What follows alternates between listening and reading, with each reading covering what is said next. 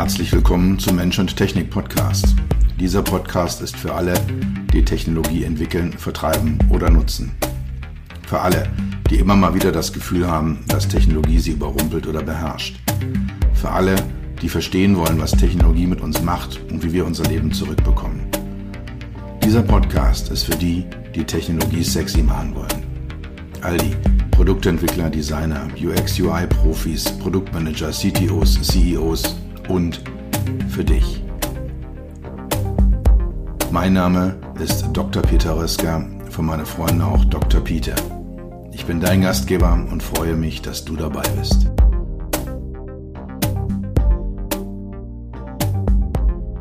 Willkommen zu einer neuen Folge des Mensch-Technik-Podcast. Schön, dass du wieder dabei bist. In der heutigen Folge soll es um, ich habe es ursprünglich genannt, drei Enttäuschungen gehen, die ich mit Technologie erlebt habe. Und ich denke mal, das Wort Enttäuschung ist einfach ein bisschen hart. Vielleicht ist es besser zu sagen, es sind drei Dinge, die mich nachdenklich gemacht haben, die mich in letzter Zeit, wo ich so gestolpert bin, die mich in letzter Zeit einfach zum Nachdenken gebracht haben. Und ich mir denke, boah, liebe Leute, liebe Kollegen, das hättet ihr auch anders lösen können. Und normalerweise bashe ich meine Kollegen nicht. Das tue ich nicht, das mache ich nicht, da bin ich auch nicht so der. Also es geht mir einfach gegen. Jeder macht seinen bestmöglichen Job und ich weiß nicht, was und wie andere Leute arbeiten. Und natürlich weiß ich das in bestimmten äh, Grenzen schon, aber im Großen und Ganzen habe ich da keinen tiefen Einblick, warum sie was wie machen. Und es ist ja auch so, dass jede Entscheidung in einer Firma, jede Entscheidung im Rahmen einer Technologieentwicklung und auch jede Entscheidung, gerade speziell in den Bereichen HMI, Usability, User Experience, jede Entscheidung, die getroffen wird, ist aber an bestimmten Punkt immer ein, ein Kompromiss. Da gibt es äh, viele Menschen, die mitreden, Leute, die ihre Partikularinteressen haben, auch berechtigterweise. Also ein, ein Controller in einer Firma hat ein ganz anderes Interesse als ein Marketingchef oder ein äh, Technikchef hat ein ganz anderes Interesse als ein einzelner Mitarbeiter. Und manche davon, dieser Interessen sind berechtigt, andere sind weniger berechtigt, aber es ist da einfach immer so ein Konglomerat da. Und es gibt auch beim Thema HMI ja mal das Phänomen, dass jeder so eine Meinung hat, dass jeder mit dabei ist, dass jeder mitreden kann. Und das ist auch gut so. Ich, ich mag das, dass das der Fall ist.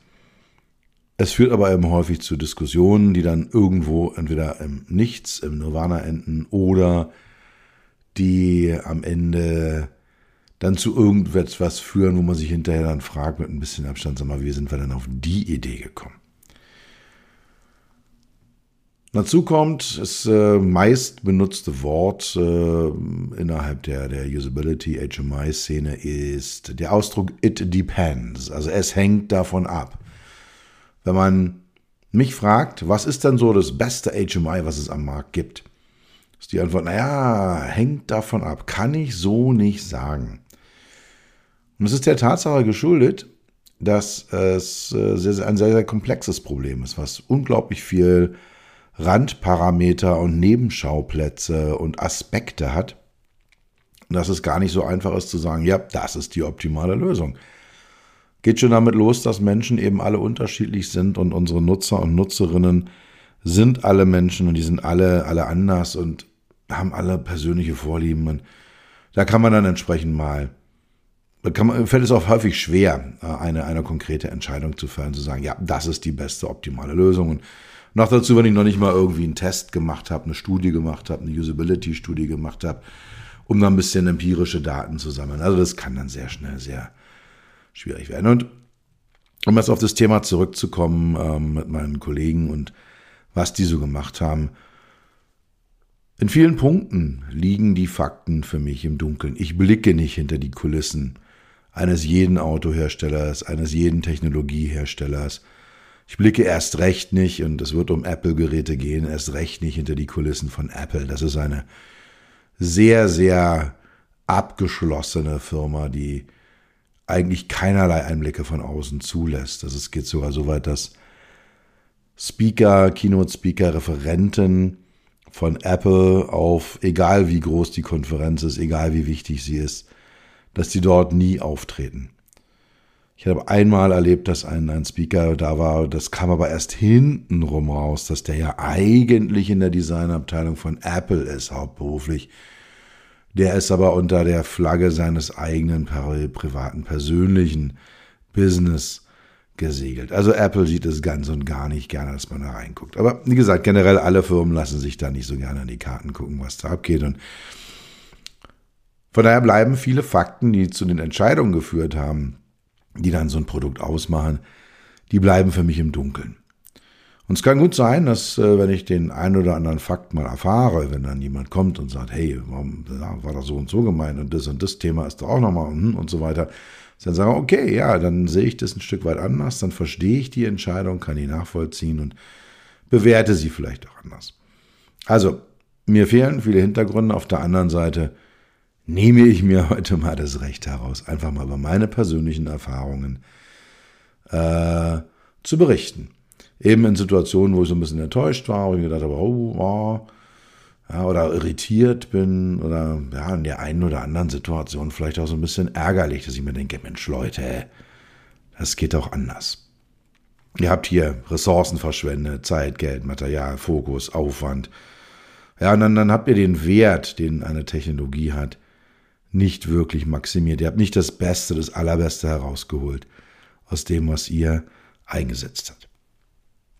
Ja, und äh, die drei Dinge, über die ich reden möchte, das ist einmal der Umstieg, den ich gemacht habe in meiner äh, Welt, in meiner Businesswelt von Windows-PCs und Android-Smartphones in die Apple-Welt. Ich habe das, äh, ja, war Anfang März, dass ich da mich entschieden habe, ich werde jetzt da mal neu starten. Ähm, war ein neues Laptop fällig und äh, habe mich halt eben dann in die Apple-Welt hinein bewegt. Und da fällt einem natürlich das eine oder andere auf und da werde ich ein paar Takte drüber sagen. Das zweite ist äh, die Level 2 Automatisierung eines deutschen Premium-Fahrzeugs. Meine Gemahlin hat einen neuen Dienstwagen bekommen und äh, es handelt sich dabei halt eben um ein, ein Premium-Fahrzeug aus deutscher Herstellung, was eine Level 2 Automatisierung implementiert hat. Und bin inzwischen eine ganze Menge damit gefahren. Sie auch. Und wir tauschen uns da auch mal drüber aus. Und da gibt es auch so ein paar Punkte, wo ich mir denke, na, schauen wir mal. Und das dritte ist der Mietwagen, den ich das letzte Mal hatte, als ich auf Mallorca war. Hatte wie üblich so die zweitkleinste Klasse, so die Seat Ibiza, VW Polo, Opel Corsa Klasse gebucht und man hat mich dann Tatsache auf einen Cupra Formentor abgegradet. Und es ist ein sehr, sehr schönes Auto. Also dieses Auto hat wirklich emotional viel bei mir getriggert obwohl die HMI-Lösung im Fahrzeuginnenraum aus meiner Sicht, na sagen wir mal, doubtful, also zweifelhaft ist, ja, also nicht, nicht wirklich, nicht wirklich dolle ist. Ja, diese drei Dinge würde ich halt eben gerne hier in dieser Folge heute mal mir genauer anschauen. Fangen wir mit dem Thema Umstieg auf Apple an. Ich habe mir das nicht leicht gemacht, ich habe lange überlegt, mache ich das, tue ich das und ich hatte davor immer Windows-Laptops, meistens waren es äh, Asus ZenBooks und die halten äh, oder hielten bei mir früher in Vor-Corona-Zeiten, wo ich viel unterwegs war und auch den Akku, äh, die Akkulaufzeit, die lange Akkulaufzeit gebraucht habe, zwei bis drei Jahre. Jetzt der letzte hat etwas länger gehalten, bedingt durch die Pandemie war ich weniger unterwegs. Das heißt also die Tatsache, dass dann irgendwann der Akku schlapp gemacht hat und er nicht mehr die acht Stunden durchgehalten hat wie am Anfang, sondern nur noch vier oder drei. Hat mich nicht weiter gestört, weil ich ja eigentlich eh immer zu Hause saß und da habe ich immer eine Steckdose und dann ist das kein Problem. Also, aber das war immer so mein Wechselrhythmus und das stand jetzt wieder an. Ein neuer Laptop ist da und Wir haben hier bei uns äh, in, in Sindelfingen in einer Shopping Mall einen Apple Store. Und jedes Mal, wenn wir da in dieser Mall waren, bin ich da rein und habe mal geguckt und habe überlegt, boah, würdest du wollen oder nicht, wie wären das? Und ja, habe auf der einen Seite schon so ein bisschen gespürt, oh, das sind schon sehr, sehr schicke, sehr, sehr schöne Geräte. Und bin dann aber immer wieder raus mit der Meinung, na, erstens ist ja sowieso kein neues Laptop fällig und zweitens, naja, so dolle wird es schon nicht sein und hm, ja, guckst du mal was. Dann keine Entscheidung gefällt, war ja auch keine Entscheidung zu fällen. Als es dann soweit war, bin ich da nochmal rein und mir war dann klar, wenn ich mir ein MacBook kaufe, dann nehme ich auch gleich noch ein iPhone dazu. Dann mache ich den kompletten Umstieg aus meiner Sicht macht es sehr, sehr wenig Sinn, da irgendwie so ein Mischsystem zu fahren. Also entweder begebe ich mich komplett in die Apple-Welt rein oder ich lasse es halt sein. Und der Ruf, der Apple vorauseilt, alles ist einfach, alles ist easy, alles spielt zusammen. Die Geräte stürzen nie ab, die musste nie neu starten. Ja, so Backups und Updates, es läuft alles von alleine im Hintergrund, muss sich überhaupt nicht drum kümmern, passiert alles. Und ja, und es geht ja dann wirklich rein bis in so ein äh, allgemeines, allumfassendes, religiöses Heilversprechen. Also bis, bis hin zu, ich bin dann einmal rein und dann äh, wurde ich gefragt, ja, äh, brauchen Sie einen Berater? Ich sage ja. Und dann sage ich zu diesem Berater, ja, ich bin bis jetzt äh, mit meinem Android-Smartphone und meinem Windows-Laptop unterwegs. Oh, Windows-User sind Sie. Oh, da tun Sie mir aber wirklich leid. Also, ja, kann man jetzt mal als schönes Marketing äh, äh, betrachten, aber ich glaube wirklich, dass der Mensch, der das zu mir gesagt hat, es auch so meinte. Und das ist auch wirklich eine Form von, von subjektiv verzerrter Empathie war, zu sagen, ey, ey, ey, die tun mir aber leid, die Leute, die keine Apple-Geräte nutzen. Und wie gesagt, ich habe mir dann äh, also so ein komplettes Setup zugelegt äh, mit äh, neuen Netzgeräten und einer neuen Tastatur und einer neuen Maus und ähm, das iPhone noch mit dazu und so weiter und so fort. Und wenn ich mir das so anschaue, allgemein, ja, viel von dem, äh, was, was äh, Apple als Ruf vorauseilt, ist wahr. Das Ganze ist sehr, sehr elegant. Ja, man hat auch immer Spaß an der Sache, was man so anfasst. Ja, alles schick, alles schön, macht alles Spaß. Also die User Experience ist außergewöhnlich, obwohl es, und sorry, liebe ähm, Apple-Fans da draußen, obwohl es diverse HMI und Usability-Probleme gibt. Und ich selber habe bis dato nicht, noch nicht voll durchdrungen, wie Apple das genau macht. Also selbst bei mir, der ich am Anfang ja skeptisch war und ich denke mal, ich habe auch einen gewissen Einblick in die Themen Technologie, Nutzererfahrung, äh, User Experience. Das sind ja alles Sachen, mit denen ich mich seit vielen Jahren intensiv beschäftige und ähm, ja, selbst ich bin davon fasziniert und ich habe keine Ahnung, wie sie das machen. Also da, da muss irgendwie noch so, so, so, eine geheime Zutat sein, äh, hinter die ich noch nicht gekommen bin. Und wie gesagt, das, das Schöne an der ganzen Sache ist, äh, alles spielt miteinander. Also wenn, wenn ich ein Dokument scannen möchte, dann gehe ich da in die Notizen-App rein und klicke da auf den Button und, und, dann kommt ein Menü und dann wähle ich da Scannen aus. In dem Moment springt mein, N, äh, mein, mein, mein Apple iPhone an und die Kamera geht an und ich kann mit dem iPhone das Dokument einscannen, was dann sofort auf dem Bildschirm meines MacBooks erscheint. Also ich habe dann auch sofort den Scanner, den ich hier noch rumstehen hatte, abgeschafft. Der hat sowieso nicht gespielt mit dem, mit dem, mit dem MacBook. Also habe ich dann äh, äh, den, den weggeworfen. Ja, auch Synchronisierung zwischen den Kalendern auf den verschiedenen Instanzen. Also der auf dem iPhone und, und der auf dem MacBook. Die Aufgaben, Notizen, auch die Fotos. Ja, wenn ich so eine, so eine Reihe von Fotos mache. Äh, also nicht sofort, aber innerhalb eines überschaubaren Zeitraums, sagen wir mal eine halbe, dreiviertel Stunde, tauchen die dann auch auf meinem MacBook auf. Also das sind alles so Sachen, wo ich denke, Job, das ist eine feine Sache, das ist eine eigene Welt. Ja, wenn mein, mein äh, Smartphone klingelt, wenn es hier neben dem MacBook liegt, dann kann ich einen Anruf auf dem MacBook auch annehmen. Ich sehe da auch, wer da anruft, wenn ich da am Arbeiten bin.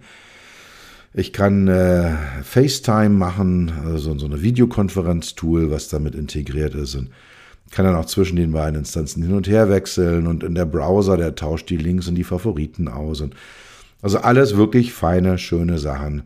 Man merkt, es ist ein Ökosystem, es spielt miteinander.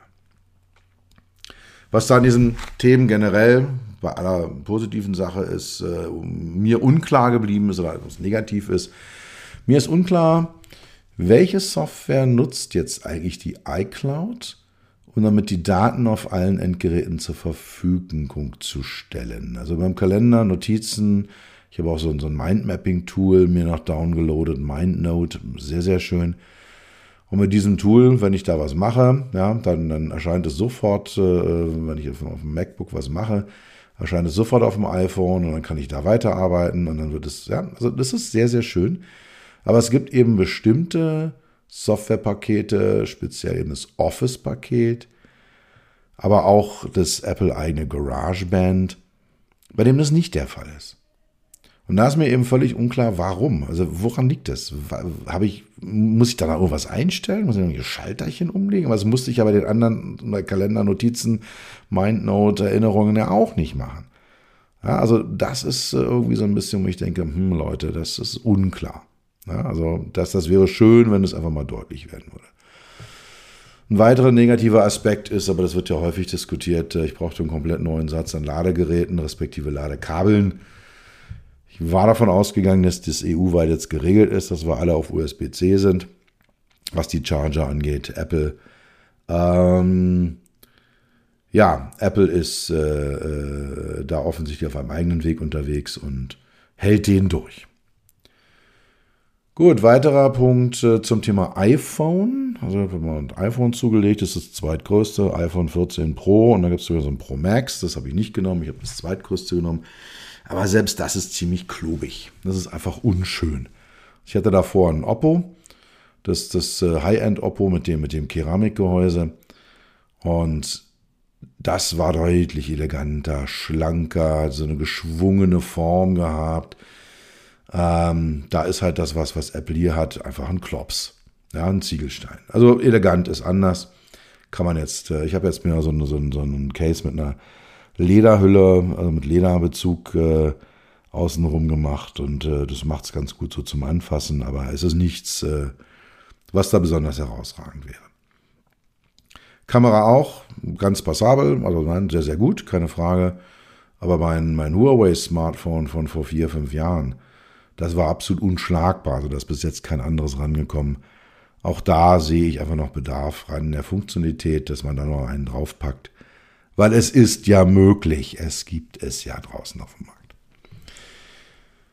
Weiterer Punkt, der mich sehr irritiert, ist, es ist mit dem iPhone keine Einhandnutzung möglich. Liegt daran, dass ich, wenn ich es in der rechten Hand habe, dann äh, interagiere ich meistens mit dem Daumen und wenn man dann mal so unterwegs ist, eine Tasche in der Hand hat, ja, dann, dann äh, ist es schön, wenn man alles mit, der, mit, der, mit dem rechten Daumen nutzen kann. Und das ist schwierig, weil bei Apple prinzipiell der Back-Button oben links ist. Das heißt, dafür muss ich, da brauche ich die zweite Hand, um einen Back machen zu können, um zurückspringen zu können. Heißt, ich brauche immer die zweite Hand. Ich muss die irgendwie dann nochmal nehmen und dann muss ich mit, dem, mit, dem, mit der linken Hand auf den Button links oben drücken und dann mache ich halt eben weiter mit dem rechten Daumen und ja, also das ist einfach unschön. Da gab es eben auch bei dem Oppo war das so, dass wenn man äh, einfach den gesamten Bildschirm nach links schiebt, war das die Zurückfunktion. Also es gab auch Zurückbuttons, keine Frage, aber wenn man mit dem äh, mit einhändig nutzen wollte, gab es diese Schiebefunktion zur Seite und das war sehr, sehr elegant, sehr, sehr schön. Konnte man gut äh, äh verwenden. Ja, nur mal beim Thema Backbutton sind, der ist bei Apple immer oben links. Also bei allen Apple Apps, wenn man da mal reinguckt, sehr, sehr konsequent immer oben links. Außer, jetzt kommt die große Ausnahme und die verstehe ich nun überhaupt nicht, im iOS Safari Browser, also der, der Browser, der, der Apple eigene Standard-Browser, der auf den Geräten überall drauf ist, der hat auf dem iPhone seinen Backbutton unten links. Also unten links, nicht oben links, sondern unten links. Das ist anders als in der Desktop-Version, das ist anders als äh, es im ähm, äh, ja bei allen anderen Browsern ist und ja, völlig irritierend. Keine Ahnung, warum das ist. Dazu kommt, dass die Eingabe der Internetadresse auch unten ist, nicht wie sonst in Browsern üblich oben.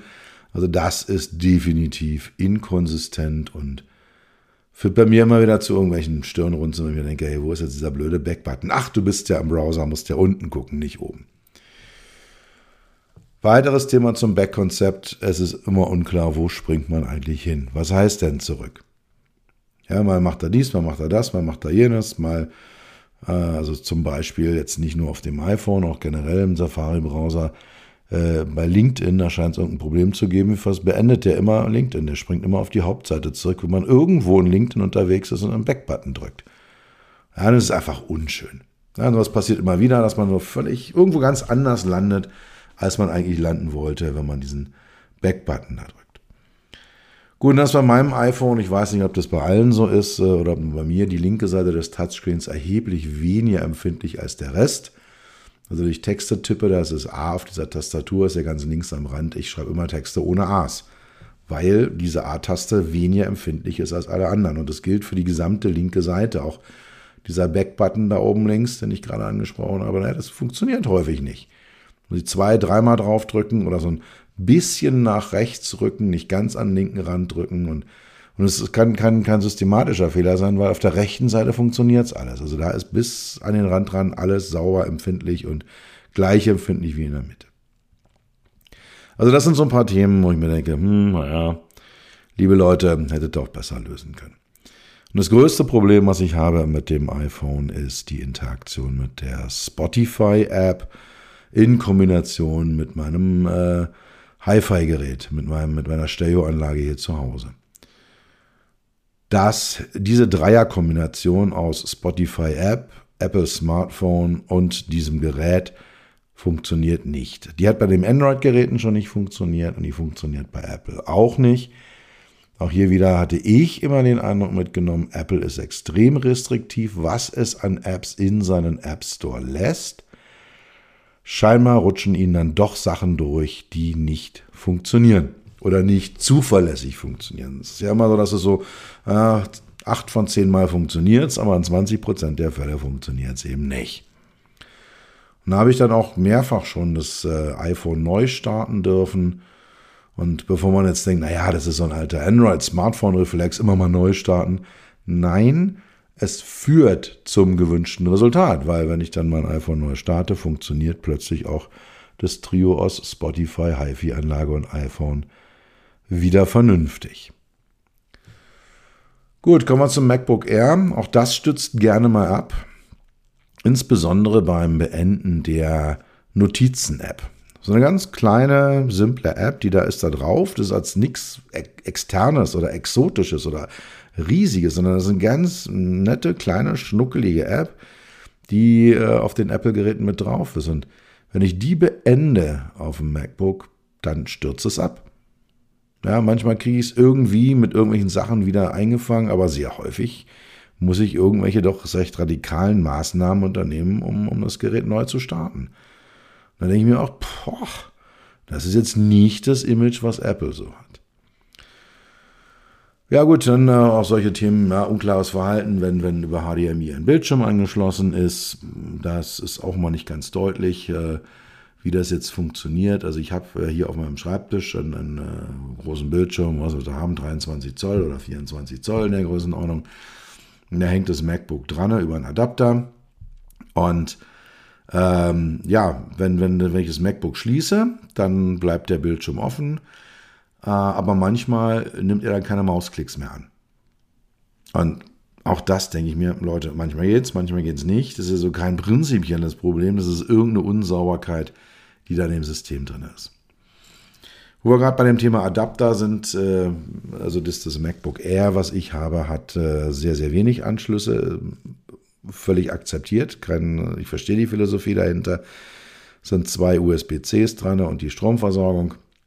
Und an einem USB-C hängt bei mir standardmäßig so ein Dreieradapter mit einem weiteren USB-C, einem HDMI und einem großen USB, also so einem traditionellen äh, rechteckigen, über den gerade das Mikrofon, was ich hier nutze, mein, mein Yeti, äh, in den Rechner reingefüttert wird zum Beispiel. Dafür nutze ich das halt eben. Und dieser USB-C, ähm, dort, der ist auch nur eingeschränkt funktional. Ähm, ich habe eine Festplatte dranhängen für Backups. Diese Festplatte funktioniert wunderbar, wenn ich sie in den zweiten USB-C stecke, in den freien, aber nicht äh, an dem, wenn der Adapter da ist. alles Apple-Geräte, alles Geräte, die von Apple zugelassen sind. Kein Schmuh, kein Scheiß, kein Billigkram. Von daher, ja. Also, ähm, das sind so ein paar Themen bei dem, bei dem Airbook, äh, die mir da aufgefallen sind. Entschuldigung.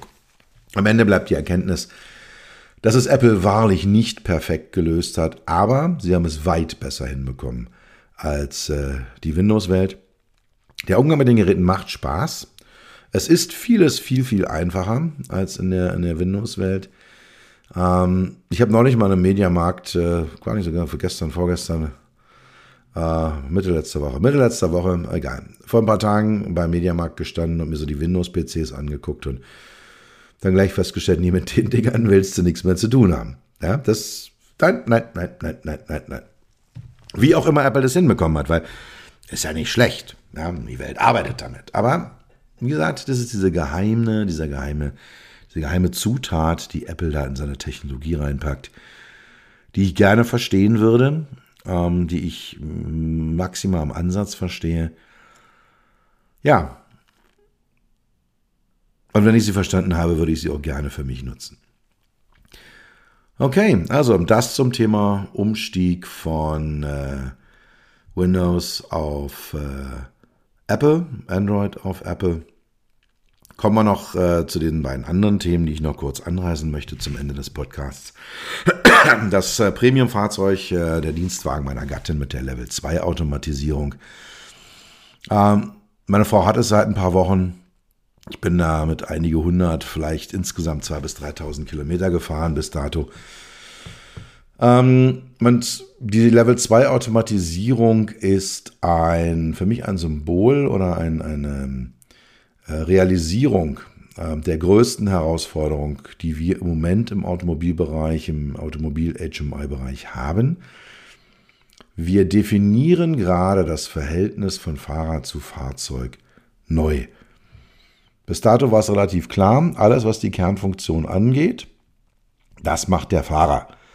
Und das Auto hat so bestimmte Automatisierungsfunktionen wie ein Automatikgetriebe und elektrische Fensterheber und einen Regensensor und eine Heckkamera und ja, solche Dinge, die sind da alle mit drinne. Aber die Kernfahrfunktion wird komplett vom Menschen gesteuert. Und Level 2 Automatisierung heißt, dass das Fahrzeug auch die lateral- und longitudinalbewegung des Fahrzeuges kontrolliert. Also das, was in Rechts-Links-Richtung passiert und das, was nach vorne hinten passiert. Also Gas geben, Bremsen und Lenken. Das sind die Funktionen, die Level 2 übernimmt oder auf Level 2 vom Fahrzeug übernommen werden. Und diese Aufgabenteilung, die führt zu einer aus meiner Sicht kompletten Neudefinition eben dieses Binnenverhältnisses zwischen Fahrer und Fahrzeug.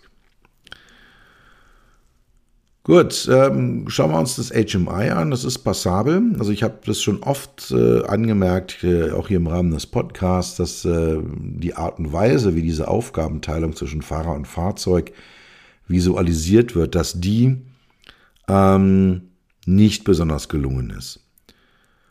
Und das ist in dem Fahrzeug deutlich besser gelöst, obwohl mir nicht äh, immer 100% klar ist, wer was macht. Also diese, die finale Rückmeldung, hey, ich mache es jetzt, äh, durchs Auto, die finale Rückmeldung, dass das Auto mir sagt, ich habe alles unter Kontrolle, die fehlt. Also die ist, wird nicht so richtig sichtbar. Was mich noch mehr irritiert, ist, dass das Auto sich oft etwas erratisch verhält, also so verhält, also so unerwartete Dinge macht. Aus meiner Sicht völlig unmotiviert plötzlich bremst oder beschleunigt. Einfach Dinge machen und sagst, what? Warum macht er das? Jetzt muss ich doch eingreifen. Und die kritischste Situation, die ich bis jetzt hatte, war die folgende. Ich hatte die Navigation aktiv und äh, die wollte, dass ich am nächsten Autobahnkreuz links abbiege, also rechts rausfahre und dann diese 270 Grad Kurve mache. Und ich war mit, äh, oft mit, dem, mit dem Auto so mit 160 auf der linken Spur unterwegs. dann kam es und äh, ich hatte mich aber entschlossen, nee, du fährst eine Ausfahrt weiter, da ist eine einigermaßen preiswerte Tankstelle, du bunkerst du Sprit und fährst dann halt entsprechend weiter. Und vor auf der linken Spur und das Auto glaubte aber, ich wäre auf der ausleitenden Spur und ist automatisch voll in die Bremsen gestiegen weil natürlich die 160 für diese Schleife auf der, auf der Autobahn viel zu schnell sind. Und von, von solchen Dingen wird man immer wieder überrascht von dem Auto. Und die, diese, diese, diese Macken, die werden nach einiger Zeit des Gebrauchs sichtbar und, und auch beherrschbar. Also man, man, man macht zwei, dreimal passiert dieser Fehler und dann äh, äh, realisiert man, ja, okay, das ist immer in dem und dem Kontext. Oh, da muss ich aufpassen. Und dann kann man es auch beherrschen, aber man muss es wissen. Man darf sich davon nicht überraschen lernen, überraschen lassen. Und man lernt den Umgang mit dem Fahrzeug neu. Also man, man fängt quasi dabei null an. Und Level 2 heißt ja, dass der Fahrer immer in der Kontrolle ist.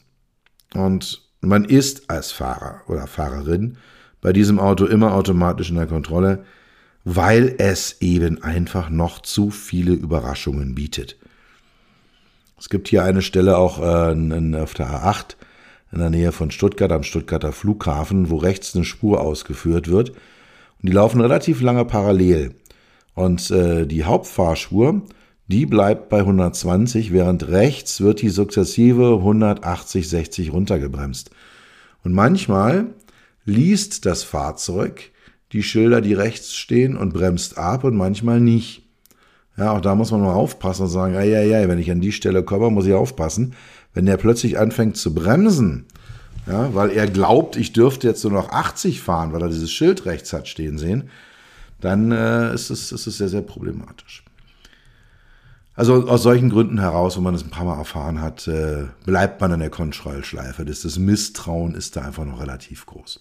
Aber auf langen Strecken, in bestimmten Kontexten, Autobahn ist nicht allzu voll und äh, man ist relativ geradeaus, man fährt da einfach mal so 50, 60, 80, 100 Kilometer auf einer Autobahn entlang, da ist diese Unterstützung ganz, ganz hervorragend. Ist sehr, sehr hilfreich. Ja, und sie geht auch äh, bis, bis in den Stau runter. Also man kann dann auch im Stau mit relativ wenig Eingriffen immer dem Vordermann folgen. Wobei auch hier, manchmal macht das, manchmal macht das nicht. Da weiß ich noch nicht, wann er von alleine wieder anfährt, wenn der Vordermann anfährt und wann er das nicht tut. Ja? Ist nicht vorhersagbar bis jetzt, für mich nicht verständlich.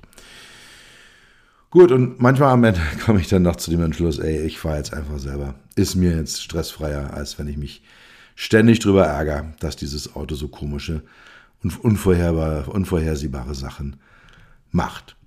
Aber wie gesagt, unterm Strich auch hier wieder mit dieser Unterstützung ist ein, das Fahren in vielen Situationen deutlich besser, angenehmer und sicherer als ohne. Ja, und dann hatte ich äh, den wundervollen Cupra Formentor. Cupra ist die Sportwagen-Submarke von Seat. Seat ist Teil des VW-Konzerns. Und es zieht sich halt eben durch, ähm, gerade was die, was die Interior-Gestaltung angeht, was die HMIs angeht.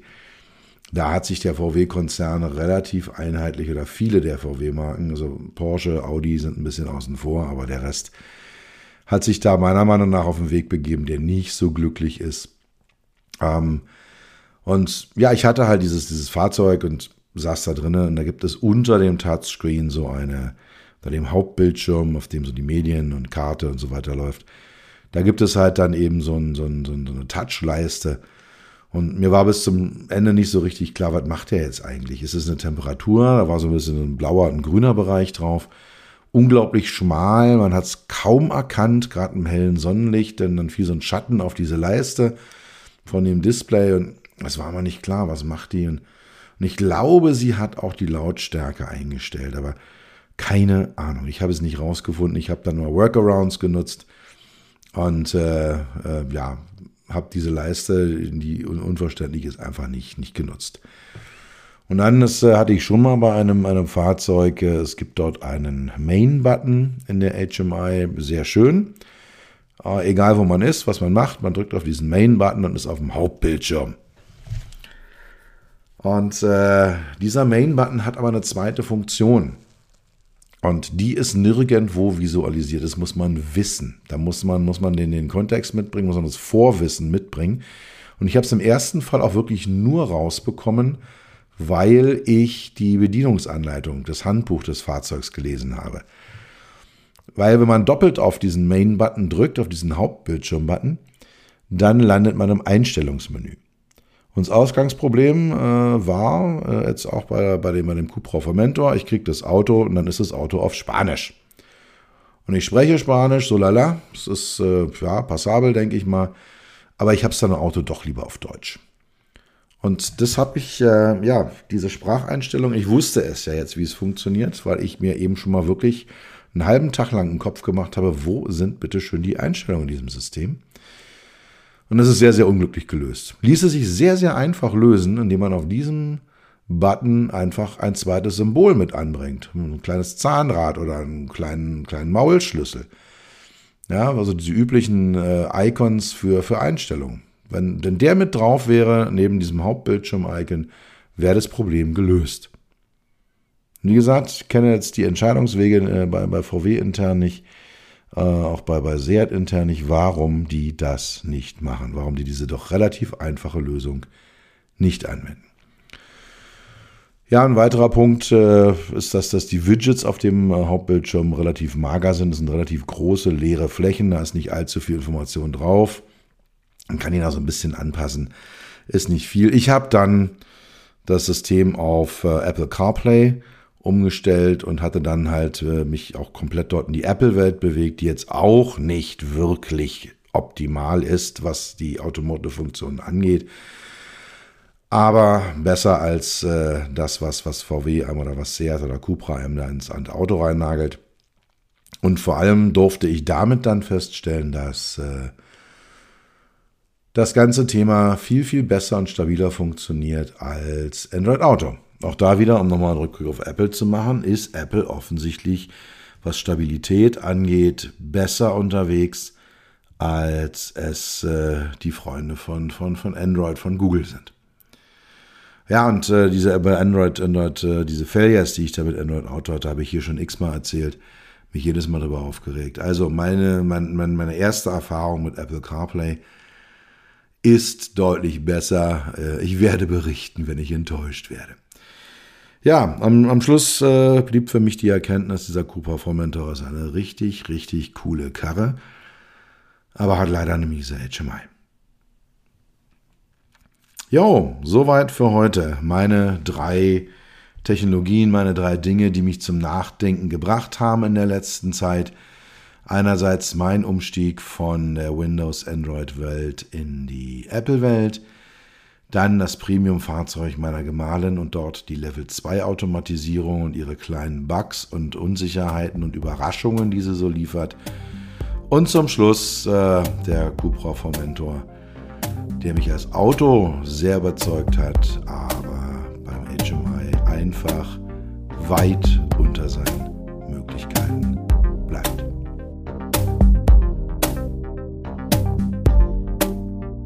Das war es für heute. Ich bedanke mich dafür, dass du Zeit mit mir verbracht hast. Du hast etwas für dich getan, was dir keiner mehr nehmen kann.